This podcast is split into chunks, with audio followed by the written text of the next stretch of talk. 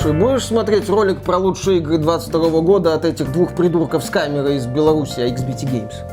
Нет. Почему? А зачем? Все предсказуемо, они опять будут рассказывать про пиксельный хлам и хиты Nintendo. Ну не только. Ну, конечно, не только. У нас же 22 год. Соответственно, они нам расскажут про Elden Ring и Естественно, про Vampire Survivors. Господи, как они достали своим Vampire Survivors. Я тебе говорю, они давно скатились. Раньше было лучше. А, ну конечно. И каждый раз они будут повторять, а раньше-то было лучше. Так ты сам это постоянно повторяешь. Ну, естественно. Потому что я их смотрю. А в этом году не будешь. Буду. Мне же интересно узнать, почему раньше было лучше. Точно, а то мы за год так это и не допоняли. Давай смотреть. Да пошли они. Не мешай. Приветствую вас, дорогие друзья. Большое спасибо, что подключились. Фу, блин, задры.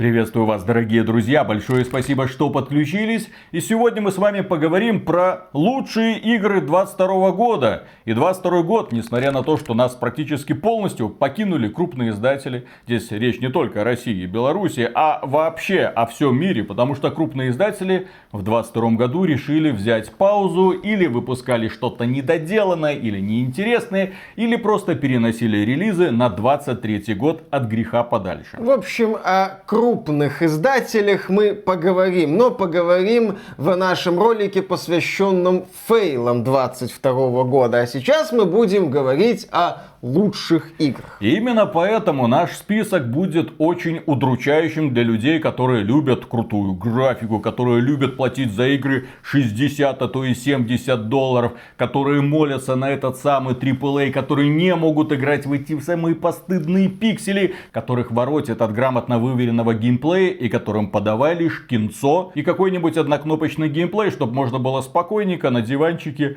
лежа играть. Э, так сказать, чувствовать себя на настоящим героем. Настоящим героем, но не какой-то такой небольшой истории, потому что в списке будут игры с простым геймплеем, а именно героем какого-нибудь супердорогого боевика. При этом этому герою, лежащему на диване, особо ничего делать не надо, чтобы всех победить и посмотреть очередной красивый мультик. Хотя нет, у нас же в списке есть две игры от Sony. Ну, а, они у нас в этом списке вовсе не благодаря, собственно, кинцу. Да. А скорее вопреки. Ну, а мы начинаем. И представляем вашему вниманию, дорогие друзья, список из 20 лучших игр этого года. Лайк, подписка приветствуются каждый раз, когда вы в этом списке будете встречать игру, которая и вам тоже понравилась.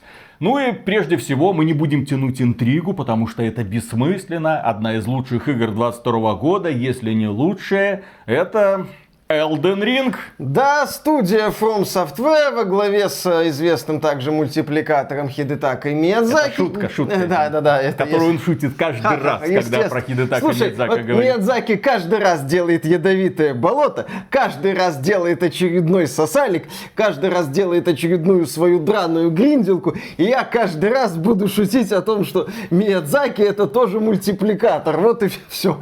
Фанаты студии Гибли напряглись. Да, ему не надоедает со всем этим возиться, мне не надоедает со всем этим шутить. А, Если подожди, президент... Миядзаки любит гиблые болота, а в... тут студия Гибли. Вот. Он поэтому назвал студию Гибли Гибли. Вот да, если двукратный обладатель ТГА за лучшую игру года не хочет придумывать что-то новое, какого хрена что-то новое должен придумывать я? Ну, кстати, насчет придумывать что-то новое, здесь я, безусловно, лукавлю, поскольку в Elden Ring студия From Software взяла и сделала Dark Souls в открытом мире. Они взяли отработанную боевую систему, там как-то ее подкрутили, добавили, кстати, полноценный прыжок в Souls, что для Souls, по сути, в диковинку это было в Секера. И благодаря всему этому получилась классная игра в мире, который интересно возиться, где есть секреты внутри секретов, где есть крутейшие боссы, отличная подборка, несмотря на все самоповторы. И да, где увлекательно преодолевать всяко разные препятствия и добираться до всяко разных тайников. А еще этот мир загадочен. Его интересно исследовать, потому что ты не понимаешь, что произойдет за следующим холмом. Ты хочешь разобраться, а что в этой пещерке, а что это за странный шагающий какой-то монастырь, а что находится за той самой горой, а что будет, если я одолею своего первого серьезного босса. Интересно, как преобразится эта вселенная и какие новые виды врагов мне откроются. Эта игра постоянно подбрасывает тебе вопросы, и тебе как игроку интересно искать на них ответы. То есть это та самая игра, когда ты сам ставишь перед собой цели и сам их выполняешь, а не просто зачищаешь карту от этих самых вопросиков, как это любит делать компания Ubisoft. Нет, здесь ты сам строишь свое приключение, и плюс мрачная атмосфера, плюс такое ощущение давящей безнадежности, плюс великолепнейшие ядовитые болота. В общем, Хидетака Миядзаки в очередной раз превзошел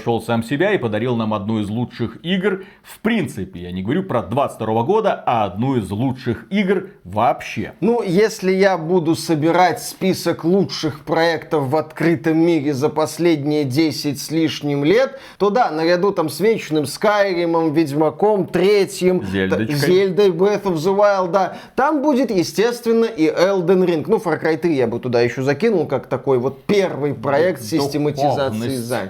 Ну да, вот это, ну слушай, безумие, понимаешь, это э, сделать снова и снова иронично. Ubisoft, когда сделала Far Cry 3, там был персонаж Вас, который рассказывал про безумие и о том, что безумие это делать одно и то же действие и надеяться на новый результат. Прям идеальная политика Ubisoft по играм в открытом мире после Far Cry 3, но Far Cry 3, да, это, я считаю, одна из лучших игр в открытом мире. И да, в этом списке, безусловно, будет Elden Ring. Благодаря своей механике, благодаря боевой системе, боссам, красивейшим декорациям, пускай и не всем. И да, это очень крутая игра. Есть ли в ней недостатки? Безусловно. Но это один из тех случаев, когда я провел в игре под сотню часов и получил огромнейшее удовольствие. Таких игр у меня, в принципе, было не очень много в жизни. Следующая игра это, да, тяжкий ребенок, потому что, с одной стороны, в текстовой статье, опубликованной на лучшем игровом портале axbt.games, заходите, кстати, подписывайтесь на нас в ВК или в Телеграме для того, чтобы быть в курсе новостей про игровую индустрию, которую мы потом обсуждаем.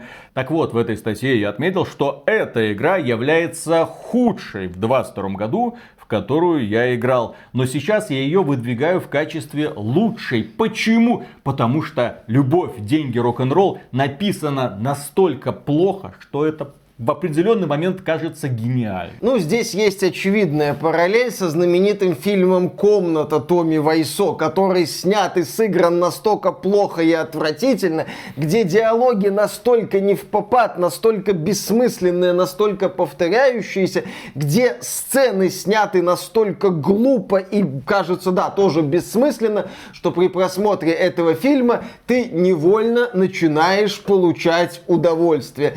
Так и с «Любовь, деньги, рок-н-ролл». Мы, когда проходили эту игру на наших стримах, ну, один из путей, мы все пути не рассматривали, нет, но когда мы это проходили, нельзя сказать, что мы мучились. Да и наши зрители тоже нельзя сказать, что мучились.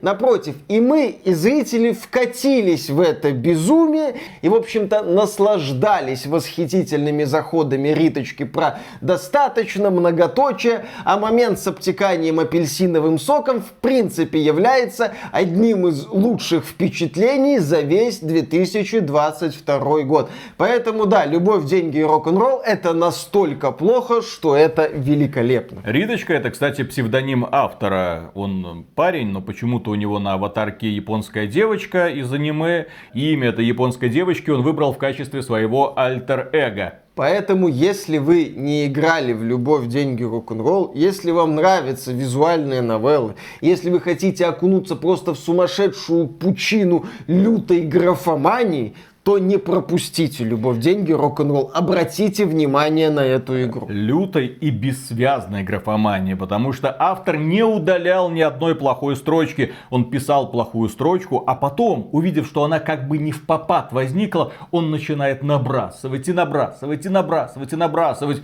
И плюс к этому у него японский школьник, естественно, несовершеннолетний, постоянно бухает, пьет пиво, вискарь, ахается с девочками, и девочки почему-то ему дают направо и налево пытаются раскручиваться какие-то истории, там ЦРУ, КГБ, какие-то корпорации, его кто-то преследует, агент КГБ его пытается целовать в губы, и у нее, кстати, это получается. То есть, внезапно из ниоткуда возникают какие-то сцены, и именно поэтому, когда ты читаешь этот текст, если подходить к нему цинично, как наблюдатель со стороны, который просто ухахатывается над этим вот странно написанным текстом, получается великолепно. Но, друзья, но, но, но, если вдруг вам близок герой этой графической новеллы, если вы в процессе чтения ее проникались к нему сочувствием, если вы внутри себя говорили, да он же это как я, обратитесь, пожалуйста, к психиатру. Или поговорите с родителями. Или хоть с кем-нибудь поговорите, пожалуйста. Это ненормально, это ужасно. Выздоравливайте. Да, как говорил Майкл Джордан в одной из социальных реклам, остановись. Найди помощь. А следующий проект, который вышел в 2022 году, это не совсем игра. Это скорее издевательство над игроком и социальный эксперимент.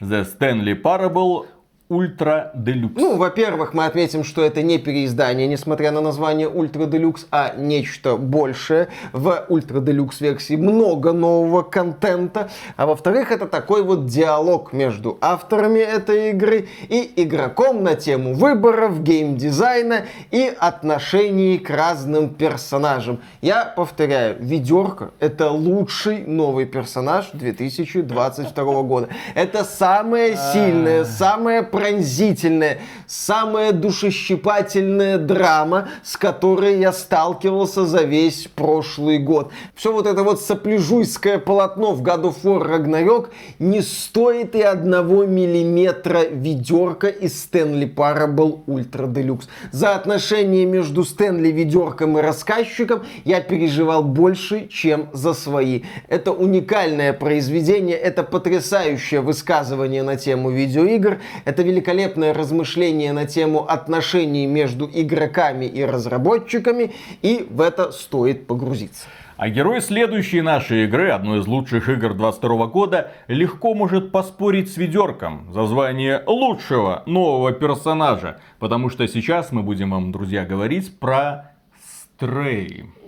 Это Виталик. Там есть котик. Котик ходит по постапокалиптичному миру, населенному очень странными человекоподобными роботами, которые думают, что они люди, и котик хочет куда-то дойти. Котик миленький, котик шкрябается, котик мяукает, котик пытается выполнять какие-то задания, котик смешно сидит в ведерке, котику я дарю свое сердечко. Если что, эту игру в список добавил Виталик. Я от своего высказывания о том, что Stray недостойно попасть в топ-10, Потому что это не... симулятор ходьбы, как и Stanley Parable, да? Нет, Stanley, а, Stanley это, Parable глубок... Вы не поняли, это другое. Stanley Parable глубокий смысл и крутейшая идея, а тут просто... Хотя, о, слушай, да, мы да, начали да. этот ролик с заявления о том, что, по сути, лучшая игра этого года это Souls, к которому прицепили открытый мир. Ну, в принципе, тогда симулятор ходьбы, к которому прицепили котика, тоже достоин быть в списке лучших. Окей, с таким аргументом я спорить не могу. Я думаю, сейчас все люди, которые еще не прожали лайк под этим видео, сделали это. Знаешь почему? Mm. Потому что все любят котиков. А таких душных типов, как ты, никто не любит. Я блин. тоже люблю котиков, но это ж... Как корейцы? Нет, просто люблю котиков. Котики классные. Я, кстати, не знаю, едят ли корейцы котиков, но вроде как есть такой расхожий стереотип. Э, заранее извиняюсь перед всеми жителями Южной Кореи. Которые нас смотрят. Да. Следующая игра тоже является не совсем самостоятельным продуктом. Речь идет о дополнении Cuphead. Да, дополнение The Delicious Last Course, которое добавляет в игру ряд новых боссов потряс... Краси... Это красиво, это сложно, это увлекательно. Капхед, в принципе, был и остается одним из лучших боевых платформеров, хотя это скорее симулятор битв с боссами, и боссы здесь прекрасны. В дополнении боссы тоже эффектные, яркие, там сумасшедшие какие-то метаморфозы, выжигающие в хорошем смысле глаза образы. Когда ты сталкиваешься с этими созданиями, ты удивляешься, потом ты напрягаешься, потом ты получаешь удовольствие от победы. Дополнение прекрасное, оригинал все еще прекрасен. Ну и да, это показатель того, каким был 2022 год. Не то чтобы плохим, но не богатым на большие громкие релизы. У тебя воображение не богато. У тебя уже две игры. Это дополнение к хитам одного 13 года Стэнли Парабола. Вторая это хит 2017 года Cuphead. Ну что, я виноват, что у Стэнли Парабол как была, так и осталась уникальным Ты застрял высказыванием. Прошлом, Михаил. Нет, это игровая индустрия частично часть игровой индустрии, не вся далеко, безусловно, часть игровой индустрии застряла в известном месте, поэтому обновленная версия игры 2013 года и дополнение для тоже не самого нового боевого платформера являются одними из лучших проектов 2022 года. Хотя не мне винить Михаила. Дело в том, что следующая лучшая игра 22 года это Persona 5 Royal, которая наконец-то вышла на Xbox, на ПК, на Nintendo Switch и на PlayStation 5. Э, я напомню, что это просто, перез... просто переиздание. Да, это даже не обновленная версия. Даже не переведенная на русский да, язык. Да, даже не переведенная на русский язык. То есть, ну, просто то есть... то есть люди, у которых не было до этого PlayStation 4, сейчас могут спокойно поиграть в Persona 5 Royal. А Persona 5 Royal это в принципе одна из лучших японских ролевых игр Потому что тут вам, во-первых, трогательный сюжет, борьба с людскими пороками, потому что наши герои как бы проникают наизнанку мира и пытаются менять людей изнутри, пытаясь вычищать их душу от всякой налипшей к ней грязи. Кроме этого, это симулятор сбора покемонов, но покемонов именно в стиле персоны. Дьяволы с огромными членами суккубы в интересных нарядах. В общем, есть на кого посмотреть. Кроме этого, это симулятор свиданий. Очень трогательный симулятор свиданий с разнообразными девушками. Кстати, напишите в комментариях, какая вам больше всего понравилась. Также это симулятор жизни, потому что действие у нас, по сути, разворачивается в очень небольшой локации, очень небольшого города, куда ты снова и снова возвращаешься. Но поскольку ты ограничен временем, ты каждый раз выбираешь, с кем я буду проводить свое время, куда я пойду, чтобы прокачать какие-то свои навыки. И надо ли мне в принципе качать свои навыки. Может быть я просто пойду домой и посплю. Или заварю много-много чашечек кофе, которые мне, конечно же, пригодятся. Persona 5 Royal это великолепное и долгое приключение. Она была очень тепло принята в Стиме. Эта игра снова получила высочайшие оценки. В общем, я рад за пользователей ПК, Nintendo Switch, Xbox, ну и наконец-то пользователей PlayStation 5 5, которые получили возможность заново купить игру для PlayStation 4, потому что издательство Atlus, как мы уже много раз говорили, на голову долбанутое. Вместо апгрейда с версии PlayStation 4 до PlayStation 5 они предлагают пользователям PlayStation еще раз купить ту же самую игру. Я не знаю даже, если там какие-то обновления, изменения, но ты или играешь версию для PlayStation 4, или покупаешь версию для PlayStation 5. Далее тут распинается про механику, про сюжет, про интересное погружение в людское сознание в персоне 5 Royal. На самом деле все проще. Во-первых, там есть писюн на колесиках. Да. Здоровенный такой писюн на колесиках.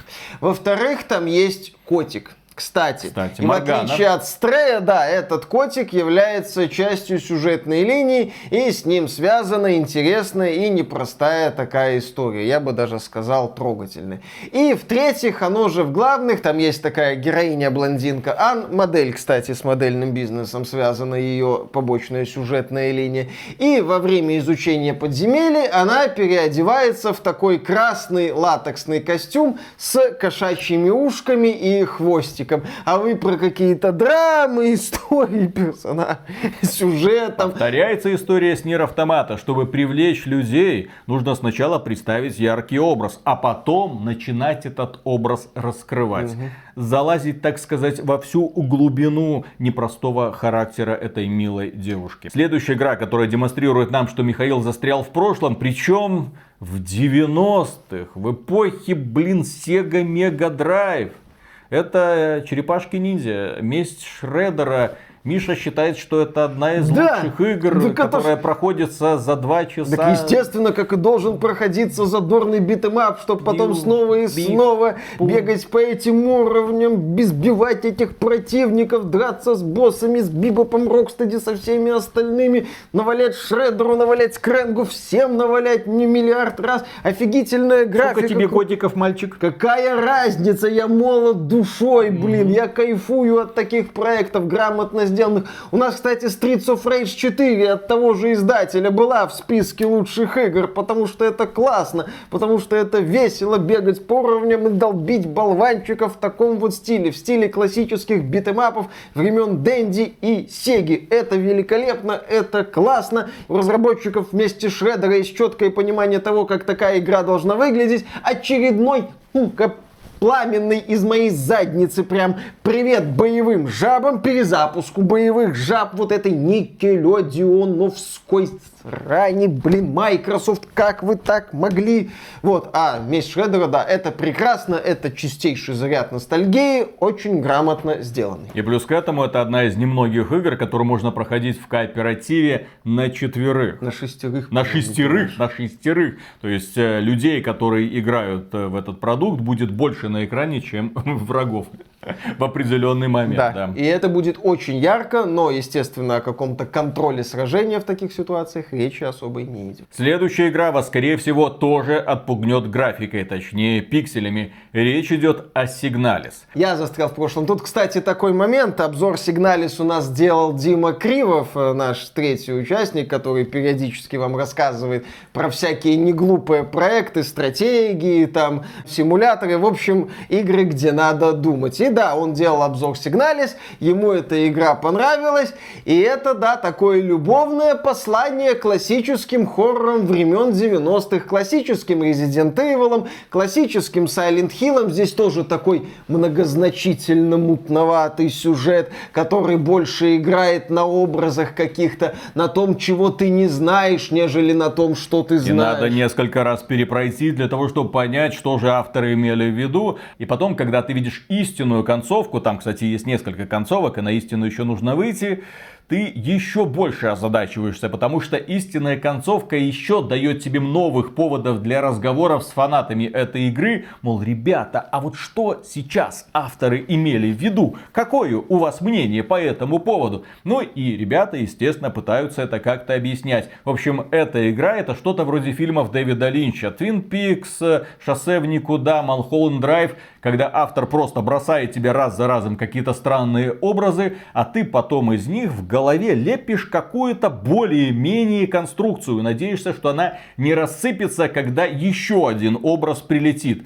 Потому что он легко может не состыковываться с тем, что ты только что надумал. В общем, эта игра для тех людей, которым нравится классический Resident, которым нравится классический Silent Hill и для тех людей, которым нравится киберпанк. И также это пламенный привет фильму «Бегущий по лезвию», потому что здесь мы играем за киборга, за девушку. Действие происходит на другой планете, и она пытается понять, а что тут в принципе происходит, почему все сошли с ума, а может быть это я сошла с ума, а может быть меня вообще не существует. Дорогие друзья, если вы хотите погрузиться в очень сложно сочиненный продукт, пожалуйста, получите огромное удовольствие от Сигналис. Внешний вид своей простотой, вероятно, многих отпугнет, но в то же время он очень притягательный, потому что это классика, это ретро, это вот именно что научная фантастика в стиле 80-х. Следующая игра, наконец-то поговорим о чем-то новеньком. Neon White. А. Виталик эффектно пошутил. Разработчики Neon White взяли за основу модификацию Defrag для Quake 3 Arena. Это модификация, в которой надо на скорость проходить небольшие уровни и построили вокруг этой идеи полноценное приключение. Neon White, когда мы обозревали эту игру, мы говорили о том, что это привет из прошлого. Из того прошлого, когда такие слова, как level, level-дизайн, гейм-дизайн имели для разработчиков первостепенное значение. Но что главное в Neon White, когда вот ты проходишь эти уровни, ты себя ощущаешь крутым спидранером. Вот это вот немножко осовремененность, я бы сказал, ну, оказуаленность, можно назвать удобством, но в Neon White все условия созданы так, чтобы даже средний игрок, такой как я, например, мог получить там платиновую медаль и прочувствовать себя крутым спецом по скоростному прохождению, который может вот так вот эффектно за какие-то там 10-20 секунд пролететь по этому уровню, пропрыгать, там убить всех противников, выполнить какие-то трюки. Я классный, игра мне говорит, что я классный, дает мне медальку, я дальше иду по сюжетной кампании. К слову, да, здесь забавная атмосфера с раем, кстати, тоже котиками. Смотрю, котики, котики актуальны, решают. да, котики были актуальны в 2022 году. И да, здесь есть ангелы-котики, странные взаимоотношения между анимешными персонажами в масках, сисястая девушка, говорящая о том, что титьки потеют, если много прыгать. В общем, такая вот задорная тема и стёб над аниме. Следующая игра тоже своего рода про котиков, хотя и не совсем. Сплатун 3. Там есть котик. Там есть тоже котик. Причем там есть два котика. Второй котик является клоном первого котика и хочет убить первого, потому что у публики может быть только один любимец. Ну, да. логика любого котика, как мне кажется.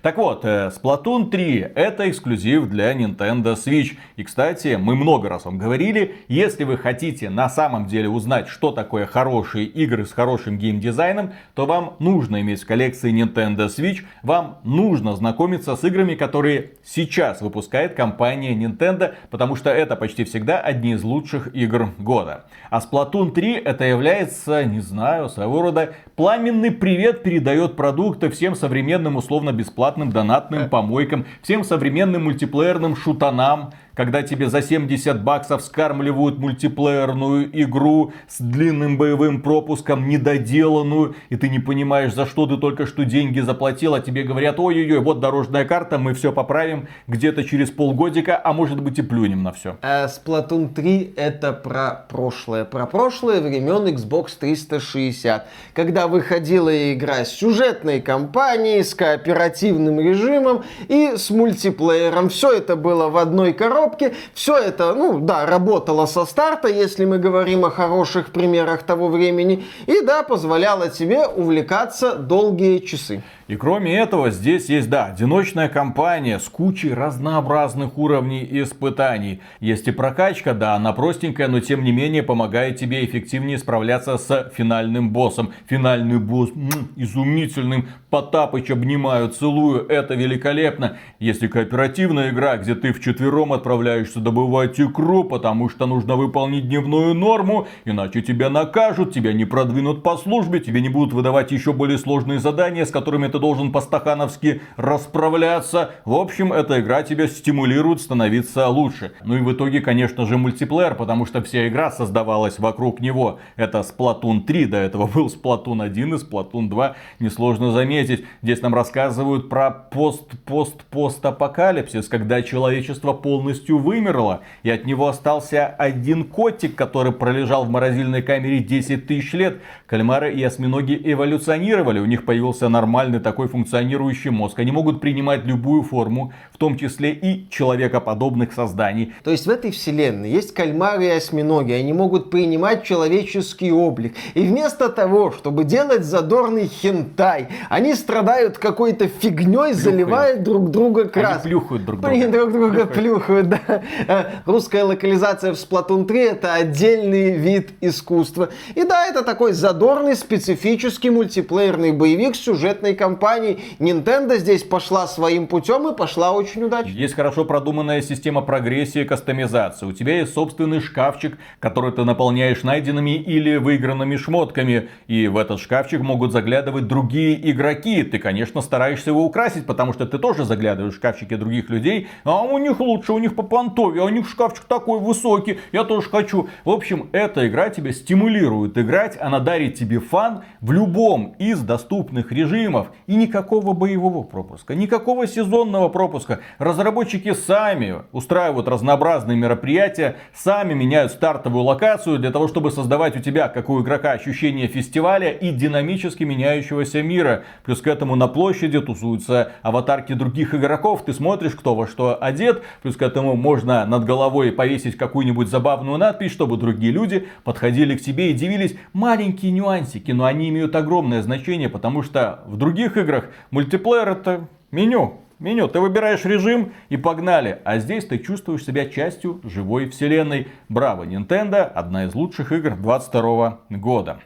Ну а Миша считает, что одной из лучших игр 22 года является шутан с пиксельной графикой. Продус, дорогие друзья. Как неожиданно, правда?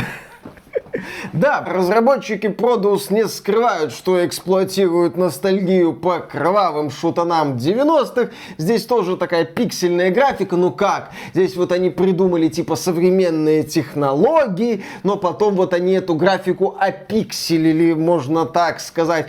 Кровища, крутые сражения, грамотно продуманные уровни, эффектное оружие, агрессивные в меру противники, разнообразные условия сражений. Ну как разнообразные? Мы бежим по коридорам и комнатам, всех отстреливаем. Мы крутимся на аренах и всех отстреливаем. Всех отстреливать в Продус весело, потому что все сделано по уму, грамотно, хорошо. Кровь кишки разворотила. Красота патронов, кстати, не то чтобы много, но хватает, чтобы чтобы настреляться, думаю, тернул мой уже очередной привет, но тем не менее, в общем, грамотная эксплуатация правильных идей. И по сути, это чуть ли не единственный представитель жанра шутеров в 22 году. Чистых шутеров, без этой бахромы, ролевые элементы, открытый мир, приключения нет. У тебя лабиринтик, ты по нему бегаешь, всех хреначишь. Отлично. Да, мы знаем о существовании таких проектов, как Kill, там еще Он Turbo еще не вышел. Kill, да, еще но не вышел. отдельно отметим, это что это проекты доступе. в раннем доступе. А вот Produce как раз таки из раннего доступа вышел, мы прошли версию 1.0, все было хорошо. Следующая игра, которая зазвездилась в 22 году, которая привлекла к себе огромное внимание и вызвала вокруг себя многие споры. Особенно Миша ей был очень сильно недоволен, а мне она очень понравилась в первую очередь своей атмосферой. И да, я обычно выступаю против всяких этих симуляторов ходьбы, где ты ходишь, ничего не происходит, ничего не надо делать, а боевка, как правило, какая-нибудь корявая но Скорн тебя просто засасывает с причмоком, и ты такой, давай еще, куда мне еще пролезть, я хочу оказаться здесь, потому что авторы, которые создавали этот продукт на протяжении где-то 8 лет, они, да, ориентировались конкретно на работы художника Гигера. И они пытались каждый коридор и каждую комнату сделать максимально чужой и помпезной, чтобы все тебе напоминало о бренности человеческого существования. Что-то такое биомеханическое, кости и плоть, сросшиеся воедино. Очень странные образы и загадки, которые ты пытаешься решать.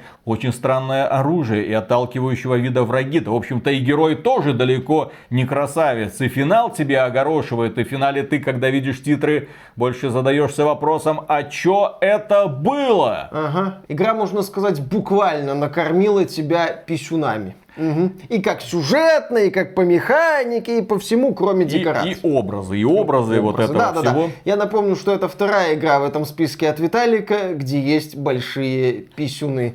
Дети, будьте осторожны, не ходите в качалку, не повторяйте его ошибок. Я бы порекомендовал эту игру тем людям, которые хотят не играть, а которые хотят побывать в такой странной арт-инсталляции. Походить, подивиться и так это искусство. Да, да, да. Ты, искусство. ты ходишь, и вокруг тебя члены. Вот, прям как в душевой качалке. Главное мыло не уронить. И мы переходим к следующей игре. Почему у Миши такая фиксация на членах? Да, да, да, да, да. Я две подумать. игры таких, где эта тема Это только тебя волнует. Ну, конечно. Остальные люди восхищаются да. и причмокивают, а говоришь про это только ты. Потому что это, это одумайтесь, одумайтесь. Страх, мрак. И ничего. Гигер, разврат и наркотик. Ладно, ладно. Следующая игра, про которую, конечно же, стоит поговорить, и которую многие люди не восприняли как нечто выдающееся, в то же время мы ее занесли в лучшие 22 года. Почему? А потому что в ней тоже есть большие стволы. Речь идет об Evil West. Evil West это правильный God of War Ragnarok. Я согласен. Потому что разработчики из студии Flying Wild Hog стырили боевку, базис боевки из God of War 2018 года. Там что-то добавили, что-то изменили. Ну, подстроили эту боевку под реальность Дикого Запада со всякими там пушками. Здесь патроны бесконечные, здесь оружие перезаряжается со временем. И отправили героя мочить там вампиров и всяко разных упырей. При этом, да, у игры структура боевика времен Xbox 360 никакого открытого мира, полуоткрытого мира, там заигрываний с Metroidvania, какого-то многосложного, сопливого, драматичного сюжета, где каждый персонаж это жертва какого-то угнетения, и персонажи друг другу рассказывают, кто кого переугнетал, там, кому было сложнее в жизни. Нет, здесь просто крутой мужик, круто валит крутых монстров. Естественно, все это сопровождается декалитрами кровищи. Все как надо. Еще раз, Evil West это правильный God of War Ragnarok. Тупо, линейно, как надо, как во времена Xbox 360. Вот, я не только в ностальгии по 90-м застрял, я еще немножко застрял в ностальгии по Xbox 360 по той эпохе. Когда были просто линейные боевички, так ненадолго.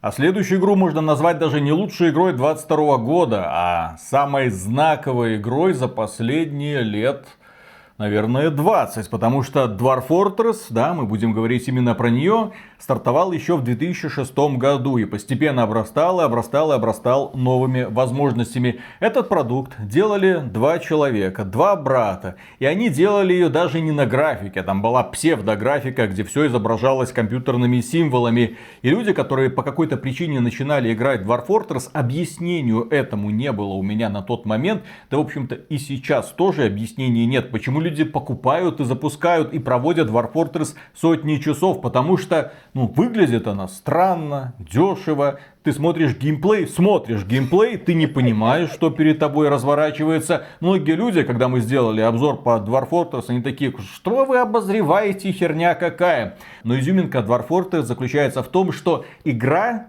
это интерфейс. Основной процесс разворачивается у тебя в голове. Это у тебя в голове строится этот мир. Это у тебя в голове живут эти странные персонажи. Замечательно. Звучит это забавно, но это именно так и есть. Потому что на компьютере написано, вот Дварф, у него такие-то характеристики, он любит это-то, он хотел бы заниматься этим-то. О, Дварф поймал вдохновение, о, Дварф поранился, о, Волк Дварфу откусил пальчик. Соответственно, ну плохо, теперь он будет работать в кузнице. И все это нагромождение информации у тебя в голове откладывается, и ты в конечном итоге начинаешь любить этого дварфа, потому что он часть сообщества со своими желаниями и потребностями. Это не просто функция работа-дом, работа-дом, как во многих других играх. Это человечек, у которого есть желание. Вы себе только представьте, желание есть, желание бухать, желание найти Дварфиху посимпатичнее, завести детей, спаленка, естественно, чтоб была. И кроме этого у него есть желание творить, потому что дварф, который скучает, это, да, плохой дварф, нужно его обязательно чем-нибудь занимать.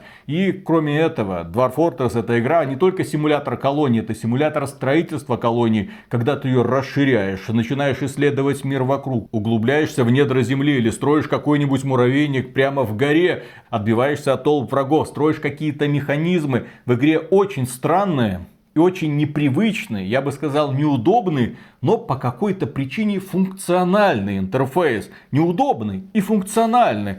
Здесь ты можешь каждую отдельную область просто обозначить по-своему. Так, вот здесь у нас стоило, вот здесь мы рыбачим, вот здесь мы складываем вещи, вот здесь у нас общага, вот здесь у нас спальня, здесь у нас кухня. И дварфы принимают информацию, относятся к ней соответствующе. Плюс к этому ты создаешь иерархию дварфов. Это игра с непрямым управлением. Ты ставишь перед ними задачи, а дальше они делают это сами или не делают. В общем, это удивительная игра, из которой потом выросли Oxygen Not Included. Рекомендую всем, если вам не зайдет Dwarf Fortress или Rimworld. Это прям плоть от плоти Dwarf Fortress. Многие говорят, что это даже лучше, но Dwarf Fortress это своего рода феномен, благодаря которому родились такие странные игры. Сложные, комплексные, где основной процесс, повторю это, происходит вот здесь, вот в голове. Мир живет вот здесь, а экран перед тобой это интерфейс, через который ты считываешь информацию о том, как живет этот мир. Но, а Миша решил, что следующей лучшей игрой 22 года является Байонета. Кто бы, как Третья. говорится, сомневался. Потому что вот, Виталик, тут что-то в голове происходит, вот у тебя в голове это все формируется. Разработчики Bayonetta 3 уже у себя в голове все, что надо, я не знаю под чем, я не знаю как, но сформировали. И выплюснули это в своей игре. И когда ты запускаешь Bayonetta 3, на тебя с экрана тугой струей бьет концентрат ядреной японской дичи. С монстрами, с эффектными позами героинь, с самыми дикими... Слишком вызывающе, на мой взгляд. Отлично. Вот, э, с самыми дикими какими-то образами. Все это завернуто в форму такого вот японского боевика, где ты призываешь демонов, чтобы они дрались, чтобы они дрались с большими демонами, где ты призываешь паровозик, где ты призываешь башню, где ты дерешься с мегамонстрами, чтобы потом драться с еще большими мегамонстрами, где ты просто наслаждаешься ядреной вот этой вот японщиной без тормозов, с минимальными какими-то попытками все это внятно объяснить, да тебе, в общем-то, на это плевать. Ты просто ждешь, какая еще дикая хрень вылезет из портала, чтобы ты начал со всем этим взаимодействовать. Bayonetta 3 это такой эталонный пример чистого японского безумия. И, кстати, в, помимо кампании в Bayonetta 3 хватает и дополнительных испытаний, исследования мира, исследования просторных локаций, где есть интересные задачки на время, на реакцию, даже на внимательность, и ты со всем этим возишься, попутно там прыгая по небоскребам в образе Байонетты паучихи, например. Следующая игра, и да, сейчас многие люди будут писать, алло, Виталий, ты чё? Сейчас 22 год, а не 20 Но я буду настаивать, что Киберпанк 2077 в законченном виде вышел конкретно в 22 году. Я бы сказал, в адекватном виде он вышел в 2022 году. Дело в том, что осенью после выхода аниме Cyberpunk Edgerunners, Киберпанк 2077 пережил второе рождение. Пиковый онлайн пользователей в Steam достиг своей вершины со времен релиза. На релизе в игру играло миллион человек, но потом проект очень быстро свою аудиторию растерял и недавно снова начал демонстрировать очень и очень крутой онлайн на ПК. Ну и на консолях Киберпанку стало отношение получше, потому что скандальные версии для PS4 и Xbox One стали уже таким вот э, больше артефактом из прошлого. Э, люди начали в основном играть в Киберпанк на PlayStation 5 и Xbox Series. Да, ну ПК-версия получила немало улучшений, как в общем-то и консольная. И Киберпанк 2077 хоть и не избавился от многих своих проблем, но сегодня уже воспринимается как такой продукт стабильный, адекватный, который не стыдно и продавать. Если в 2020 году люди начинали играть в Киберпанк 2077 и забрасывали, потому что их раздражало огромное количество недоработок, то в 2022 году самое время вернуться в Киберпанк 2077, пройти его до конца, да, в предвкушении ждать дополнения, которые ребята из CD Projekt Red хотят выпустить уже в 2023 году. Но планы у них, как всегда, немножечко отодвигаются, там плюс-минус год-два. И одна из причин, почему сегодня имеет смысл влиться в Киберпанк 2077, 77, что за эти вот два года, скажем так, сформировалось, на мой взгляд, адекватное отношение к этой игре. Не как к ролевой игре в открытом мире нового поколения, чего не случилось, а как к сюжетному приключению с крутой драмой героя Джонни Сильверхенда, с демонстрацией взаимоотношений между, собственно, корпорациями и людьми, с крутым раскрытием вот этого киберпанковского будущего и концепта хай-тек, low-life, высокие технологии, низкий уровень жизни. Киберпанк 2077, мы это и на релизе говорили, это классное сюжетное приключение с потрясающими персонажами и посредственным наполнением открытого мира. И когда уже сегодня есть понимание, что Киберпанк 2077 это вот сюжетная кампания, ну, с историями основных персонажей, которые я все-таки считаю частью основной кампании, которая просто неуклюже вывели в побочные задания. Вот когда вот понятно, что вот этот столб, на котором Киберпанк стоит, воспринимать игру, на мой взгляд, легче и получается более позитивно. И плюс к этому нельзя не заметить тот факт, что прошло два года с момента релиза Киберпанка, и за это время индустрия не то чтобы удивляла,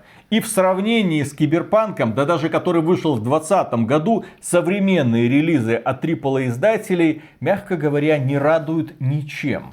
Особенно сюжетом. И Если качеством мы... исполнения тоже. Да, но сюжетом... И багами, ну, да. сюжетом в том числе мы, кстати, еще будем И персонажами. Говорить. Мы, кстати, будем да, еще да, говорить да, да. про игры с сюжетом, с персонажами. И вот когда да, ты да. сравниваешь Киберпанк 2077 с тем, что игровая индустрия подарила тебе в 22 году, ты, да, понимаешь, вот, самое время вернуться в Киберпанк, самое время его пройти и посмеяться над тем, что пыталась из себя выдавить э, вся остальная игровая индустрия. Ну а следующая игра года это да, это еще один выбор Михаила.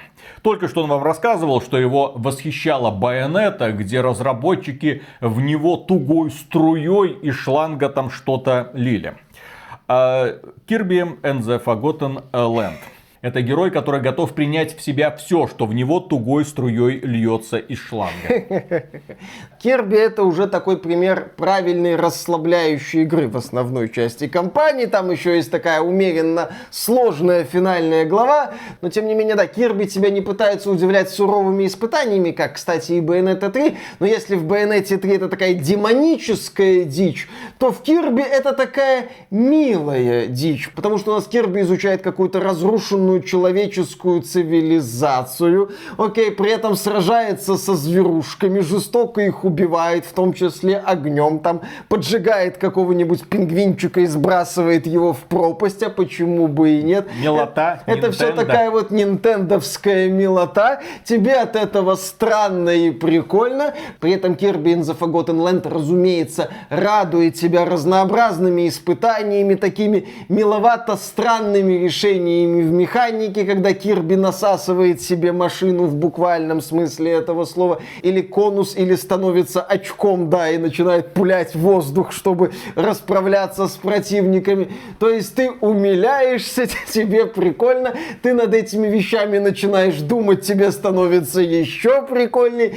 ты с такой вот довольной детской улыбкой сидишь, радуешься происходящему, сражаешься с милыми боссиками, балдеешь от усложнений в финальной главе, и, кстати, в Кирби есть котик.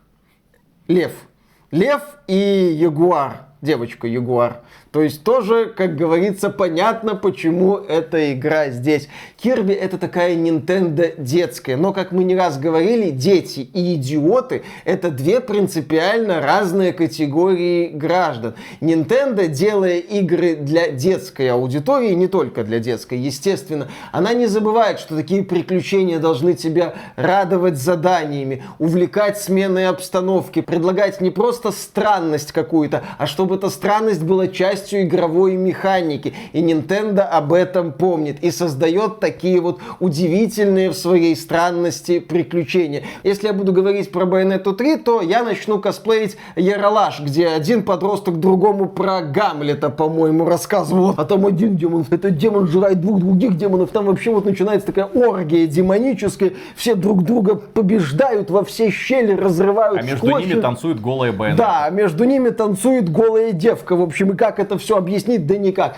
То про Кирби вот говорит, блин, это так вот прикольно, весело, это задорненько, посмотрите обязательно, классно, добро. Хорошо. В общем, слишком много экранного времени у нас посвящается какой-то детской дури от Nintendo, как вы могли заметить. А сейчас мы с вами, дорогие друзья, поговорим наконец-то про серьезные игры. Лучшие игры 22 года, которые нам подарила компания Sony. Душа, графон, сюжет, постановка, Не надо. бюджет в сотни миллионов долларов и все это на экране. Не надо про сюжет, Виталик.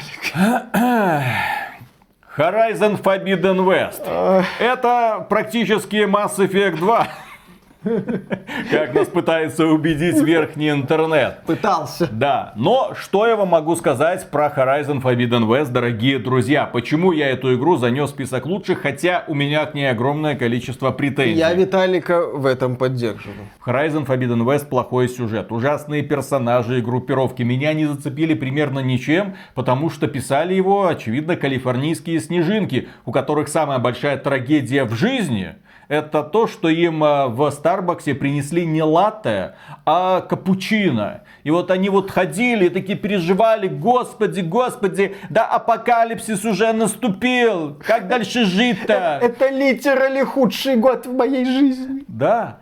И поэтому в Horizon Forbidden West мир после апокалипсиса, мир, где человечество выживает на обломках своей собственной цивилизации, мир в очередной раз под угрозой уничтожения, есть племя веганов, есть племя, которое спряталось где-то там в горах и не хочет спускаться вниз. А потом их непробиваемую защиту пробили, а они сказали, ну бывает, ну значит нам нужно придумать что-то другое. Сюда антагонисты пришли прямиком из сериала «Голодные игры». Здесь у нас в качестве главного врага выступает супер лесбиянка, которая просто хочет главную героиню, и поэтому ее нужно за это наказать. В общем, здесь, когда ты начинаешь исследовать этот мир, общаться с людьми, ты не понимаешь их мотивацию до конца. Вот у тебя на базе есть однорукий воитель, который хреново сражается без второй руки. И он тебе говорит, Элой, ну, героиня, Элой, пожалуйста, я слышал, что есть технология, типа кибернетический протез, я хочу его получить. И ты выполняешь этот сторонний квест. Ты думаешь, ну все, он станет сильнее, для того, чтобы помочь мне потом в суицидальной миссии. А да, ты выполняешь задание, он получает этот свой суперпротез и снимает его. Он говорит, я принимаю себя таким, какой я есть. А протез это фальшивка. Я его использую, возможно, когда-нибудь. Ну, когда но не очень сейчас. надо, да. Но, не в суицидальную миссию, потому что в суицидальной миссии ты будешь одна, Элой. Тебе не нужны напарники, оно все произойдет само собой. В общем, Horizon Forbidden West это игра, в которой сюжет не нужен. Он портит впечатление от игры, потому что в основе-то своей Horizon Forbidden West это прекрасный развлекательный продукт. Огромный и красивенно нарисованный мир с разными биомами.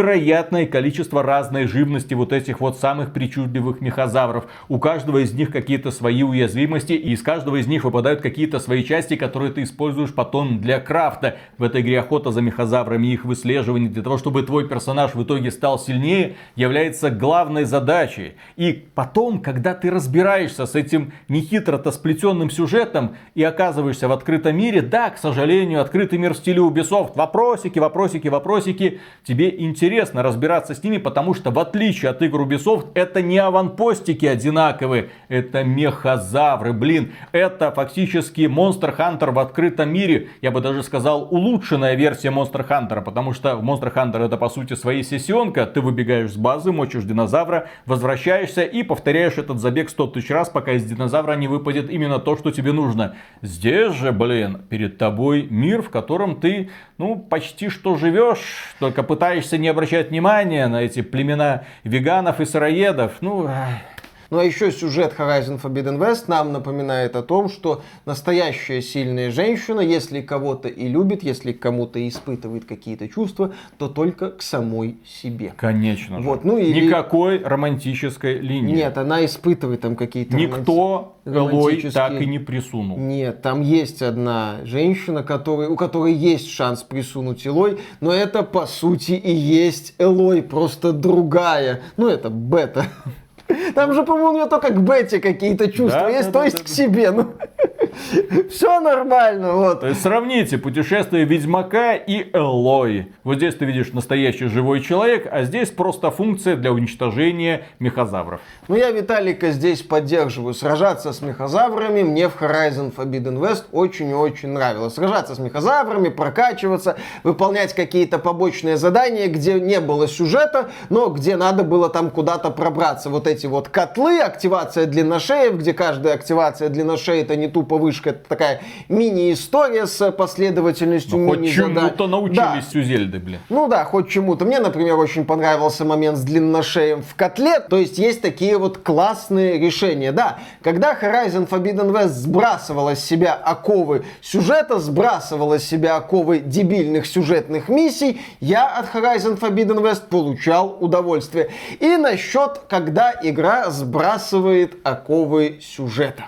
Следующая, лучшая игра 22 года. Ну куда ж мы без God of War Ragnarok? И God of War Ragnarok в этом списке не потому, что, ну, вы понимаете, как Деньги. так можно. Дорого. Да, да, да, да, да. Дорого, богато, красиво. Вообще-то, Слезки, слезки. Да, вообще-то эта игра от Sony, это как бы главный конкурент Elden Ring на ТГ и все такое. Не потому, что мы хотим кому-то подражать. Если бы мы хотели кому-то подражать, себе в первую очередь, мы бы просто не добавили God of War Ragnarok в этот список. Но он тут есть. Он тут есть, потому что это великолепный боевик. Это бы игра с крутейшими сражениями, с разнообразными противниками, с классными мини-боссами, с напряженными битвами с берсерками. Там лучше, а не хуже Валькирии из первой части. Пусть этими сравнениями кто-то другой занимается. Мне битвы с берсерками очень понравились. Мне понравилось выгрызать эту победу. Мне нравилось исследовать полуоткрытые локации в God of War Ragnarok. Я получал удовольствие от прокачки, я получал удовольствие от убийства драконов, от уничтожения монстров, от того, что некоторые сражения у меня не получалось пройти там с первого, со второго раза, а с третьего раза я всех монстров разваливал в ноль, и они мне даже не наносили ни единого удара. Я такой, да, да, круто, офигенно. Но потом появлялись оковы сюжета. И у меня только одна просьба компании Sony. Перестаньте давать разработчикам такие деньги. Когда на них сваливается бюджет 100 или 200 миллионов долларов, у них просто крышу сносит. Да мы можем ставить драму голливудского уровня. Да мы можем нанять огромное количество профессионалов, которые нам что-то такое свояют. И в итоге получается, что время, которое геймдизайнер мог бы потратить на более ладную структуру самой игры, для того, чтобы в нее было интереснее играть, они забивают эти человека-часы постановкой разнообразных сюжетных сцен. Вот у нас разговоры, вот персонажи куда-то идут, вот они кого-то выслушивают, очень медленно все это дело разворачивается. Ни в коем случае никаких шуток нельзя допускать, потому что это все по сурьезу, это отец и сын. А вот тут ты, Виталик, не совсем... Есть некоторые В игре персонажи. есть, ну, за пределами белки где-то три персонажа, да, которые э, могут шутить, могут раздражать других персонажей. Но они такие вот, можно сказать, одномерные, но, на мой взгляд, они К понимают сожалению, они не гуляют вместе с Кратосом. и, к сожалению, у них мало экранного времени, да и заканчивают они все одинаково. Да, да, да.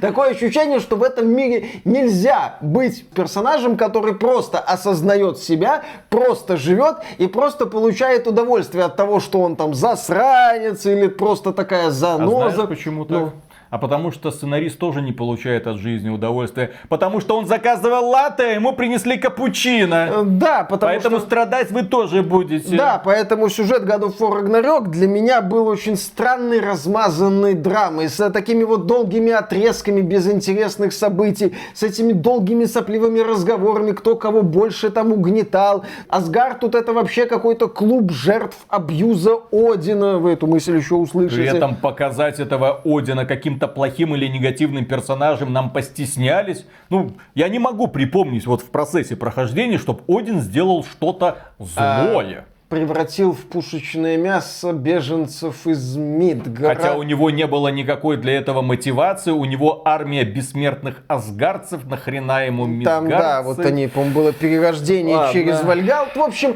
да, очень такой странный сюжет, который так тужится быть серьезным, который так тужится быть чем-то вот, да, оскароносным. историю старшей Эды, что в итоге укатывается куда-то не туда и забывает о том, что я, собственно, игра про бога войны. Может, вы мне это расскажете, но нет, нам нужно сделать очередную драматичную сцену, и вот мы грохнем еще какого-нибудь персонажа для того, чтобы ты лишний раз поплакал. Не получается плакать, потому что вы не умеете делать симпатичных персонажей. Вы Кратоса умудрились сделать тряпкой, но, но, но, как и в случае с Horizon Forbidden West, когда ты забываешь про сюжет, вот когда ты совсем разобрался, перед тобой заново открытый мир, и ты можешь защищать эти самые активности, ты внезапно осознаешь, что сделаны эти самые активности очень неплохо. Классные сражения с боссами, головоломки, секретики и порой даже хорошо прописанные дополнительные задания, в которых есть сюжет.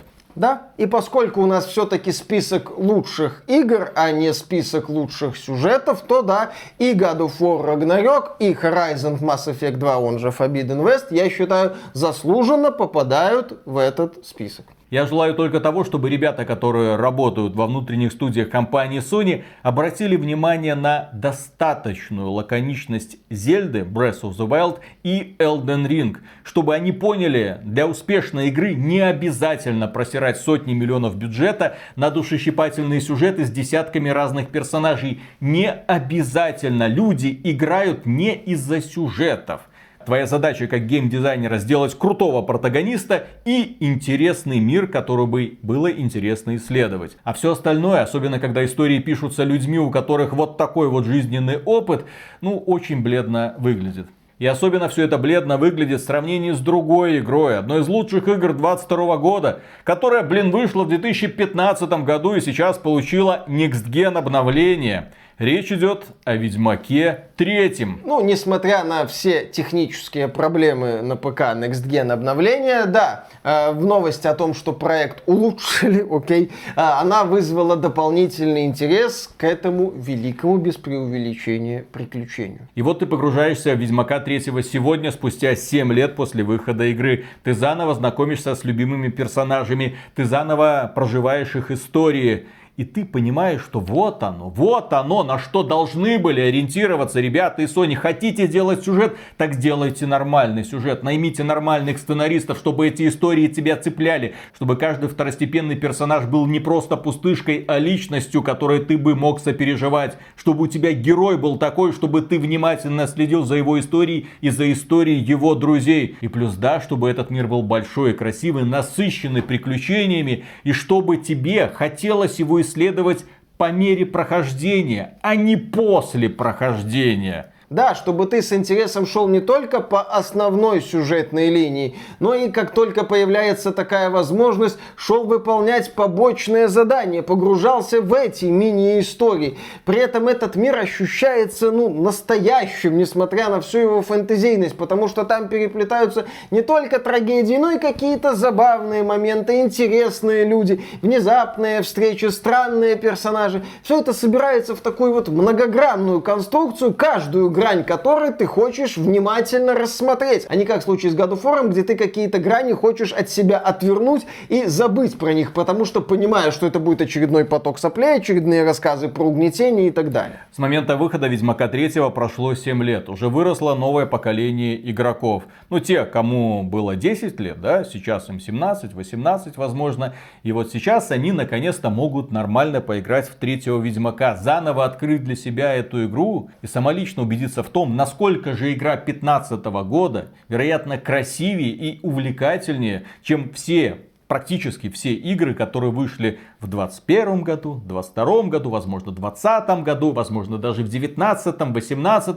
Это на самом деле феноменальная игра. И мы не просто так Elden Ring поставили в один ряд со Скаримом, Зельдой и Ведьмаком 3. Это великие игры на все времена, я бы так сказал. И именно поэтому итог 2022 года, он вот такой вот странный. Тебя впечатляют в первую очередь не те игры, которые вышли в 2022 году, не игры от крупных издателей, издателей, а большей частью переиздания или игры, источники вдохновения которых находятся где-то в 90-е или в начале нулевых. И это неплохо, я бы даже сказал хорошо, потому что благодаря тому, что какие-то небольшие студии начали обращаться к идеям 90-х и нулевых, мы получаем жанровое разнообразие, мы получаем проекты, на которые крупные издатели деньги никогда не выделят. Не потому что они э, воплощение зла, а потому что им это просто, в общем-то, не надо. Итак, дорогие друзья, мы представили вашему вниманию список из 20 лучших игр 22 года на наш взгляд. Но чего-то не хватает.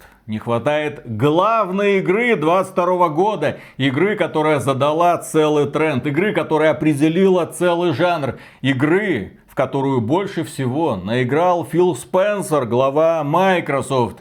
И это, конечно же, Vampire Survivors. Ну куда же мы без этого, да? Вот эта странная пиксельная хрень, вот эта вот занимательная игра, которая стоит сущие копейки, и в которую многие люди проваливаются на десятки и на сотни часов, потому что она по сути своей бесконечная. Это игра нового жанра, который называется фанатами, по крайней мере, обратный Bullet Hell. Ну, то есть в Bullet Hell обычно в тебя летят огромные снаряды, и ты лавируешь среди них, чтобы они в себя не врезались. В случае с обратным Hell ты сам становишься источником снарядов, которые летят в сотни и тысячи врагов, которые несутся на тебя со всех сторон я бы назвал Vampire Survivors симулятором прокачки, потому что, собственно, ничего кроме этого в игре нет. Есть герой, он автоматически атакует всех противников, и все, что надо делать игроку, это выбирать один из нескольких бонусов Но после выбирать, получения каждого Миша, уровня. надо с умом. Mm. Нужно понимать синергию, нужно понимать, как разные виды оружия друг с другом сочетаются.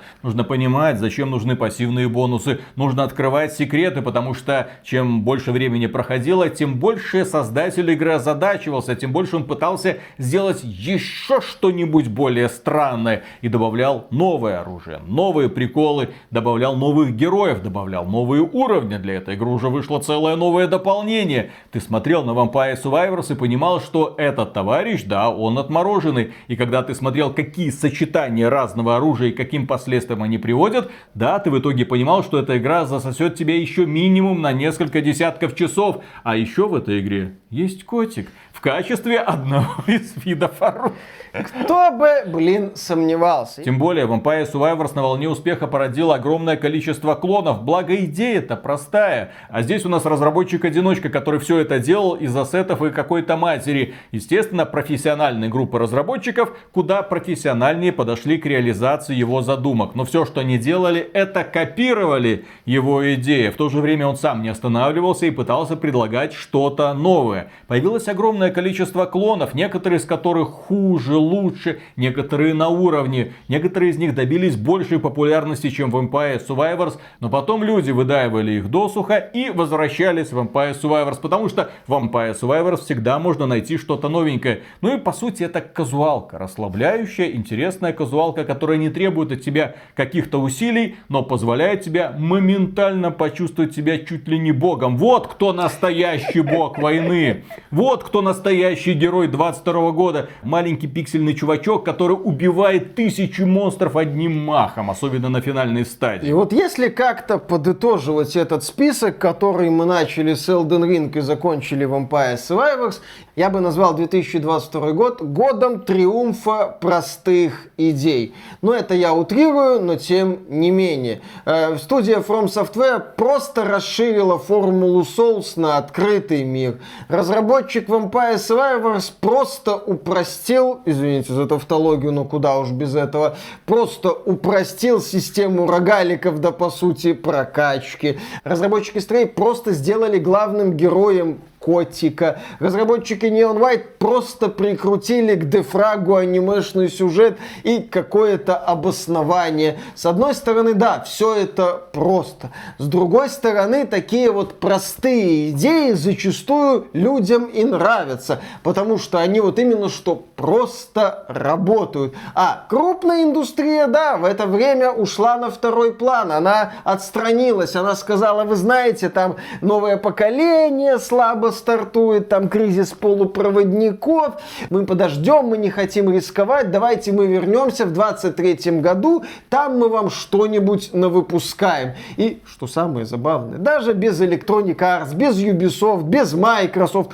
Sony, Nintendo, небольшие издатели и инди-разработчики прекрасно справились. И да, если бы не две игры от Sony, качественные, пускай с оговорками, то в нашем списке не было бы ни одного такого привычного, полноценного AAA продукта, потому что при всем безграничном уважении к играм Nintendo назвать их такими вот AAA проектами, как и Elden Ring, не получается. Не тот уровень подачи и проработки некоторых аспектов. А если из этого списка убрать переиздание и дополнение к уже существующим хитам, то получится совсем грустненько, да? Elden Ring, Signalis и Scorn. И продукт. И Stray. И вывоз. Вот вам и новые идеи. Да. В общем, дорогие друзья, это был хороший год для игровой индустрии. Почему? А потому что независимые разработчики и маленькие студии могли свободно дышать, могли спокойно выпускать свои игры, которые приковывали внимание людей, которые обретали куда большую популярность, чем если бы на них давили эти титаны с сумасшедшими рекламными кампаниями. Без AAA компании игровая индустрия очистилась, а то, что они выпускали в 22 году, ну это было просто жалко, что-то типа Gotham Knights, Need for Speed Unbound, Marvel's Midnight Suns, игры, про которые люди забывали на следующий день после их выхода. В то время люди обращали внимание на те хиты, которые вышли когда-то и осознавали, в какую жопу мы катимся, что эти два придурка из Беларуси с камерой все это время были правы. Раньше было лучше. Ну, только Nintendo нас радует какими-то свежими геймдизайнерскими, в первую очередь, идеями. И это, дорогие друзья, все. Огромное спасибо за внимание. Поставьте этому видео лайк, подпишитесь на канал, чтобы не пропустить наш отчет о самых больших разочарованиях 2022 года. И этот список будет огненным, потому что в нем будут также продукты, которые мы назвали лучшими. Ну, ладно, ладно, сохраним интригу на будущее. Ну, а при омега громаднейшую благодарность мы высказываем людям, которые становятся нашими спонсорами через Boosty. У нас есть Boosty, заходите, там ничего нет, потому что мы, извините, людей на сорта не делим. Весь контент, который доступен на ютубе, доступен, в общем-то, и всем. Вы просто поддерживаете авторов этого канала. Кроме этого, вы можете стать спонсором через спонсору или напрямую через YouTube ютубчик. Ребята, спасибо вам огромное, работаем дальше. Ах да, огромное спасибо людям, которые поддерживают нас во время стримов. Теплая ламповая атмосфера вам обеспечена. Особенно фанатам Таркова. Неженки. Ничего, вы еще узнаете, что такое боль. О, да, да, да, да, да, да, Виталик. Я работаю над обзором. Да, да, да, да, да. Я вам все расскажу, что думаю. И о фанатах. Welcome to the club, buddy. Да, да, да, да, да, да. И критиках. Да, да, да. Разбора XBT Games. Да, да, да. да. Общем, Они были неправы. В общем, будет выступление перформанс-артистов. Да, да, да, да. да. Пока. Пока. Короче, посмотрел я вчера два прикольных фильма голливудских, естественно. Ну, жужжали ездили на по Посмотрите там Top Gun Maverick, посмотрите Top Gun Maverick. Посмотрел я Top Gun Maverick. Неправильно назвали. Star Wars Top Gun. Нужно было как-то так называть. Top Gun Star Wars? Ну, потому что он настолько по лекалам снят, настолько безыдейно. Вот типичный Брукхаймер. В общем-то, да, продюсером является Брукхаймер. И том Круз, наш ненаглядный, который выступил, естественно, в главной роли и активно играл глазами, потому что в этом фильме он в шлеме, в маске и глаза. Вот это я падаю, я падаю, дави, стреляй, отбивай. Что он сделал? Ну, вот знаете, вот такая вот великолепная актерская игра самолета в первую очередь. Да, это фильм про самолеты. Сейчас будет маленький такой вот кинообзор. А чё бы и нет. Да, да, да. Сначала мы вам расскажем про игры, да. Угу. Вот э, некоторые говорят, что Топ Ган один из лучших фильмов последних лет. Это, блин, фильм, который должен был появиться сразу, где-то через год после выхода первого Топ Гана. Сейчас они его сделали. Но, блин, насколько же он политкорректный. Почему я говорю Звездные войны? Э, американский авианосец э, подъезжает э, к какой-то неизвестной стране. Неизвестной стране. Урзыкстан. Да. И в этой неизвестной стране есть маленькая точка, которую нужно бомбануть. Маленькая точка. Ну, знаете, звезда смерти, там есть маленькая уязвимость. И для того, чтобы пробраться к этой маленькой точке, нужно пролететь по каньону. Ну, знаете, опять же, звезда смерти. Его там готовят в течение всего фильма, тренируют пилотов, чтобы они могли вот так вот пролететь, пролететь. Никто не может пролететь, кроме Тома Круза, потому что он задрачивал это все в течение последних скольки, 20, 30, 40 лет Долго. получается. Да, когда там первый Топган вышел, это фильм 80-е. 80-е. Вот. Вэл Килмер молодой. Да, Прикольно. да, да. Не, а Вэл Килмер, Вэл, Кир, Вэл Килмер сейчас старенький, а Том Круз по-прежнему молодой. К сожалению, да. Да, Том Круз жжет. Ну там этот был из э, Виплэша актер. из фантастической четверки. Ну, перезапуска. Не Да, кс- кстати, да, да, да, да, да.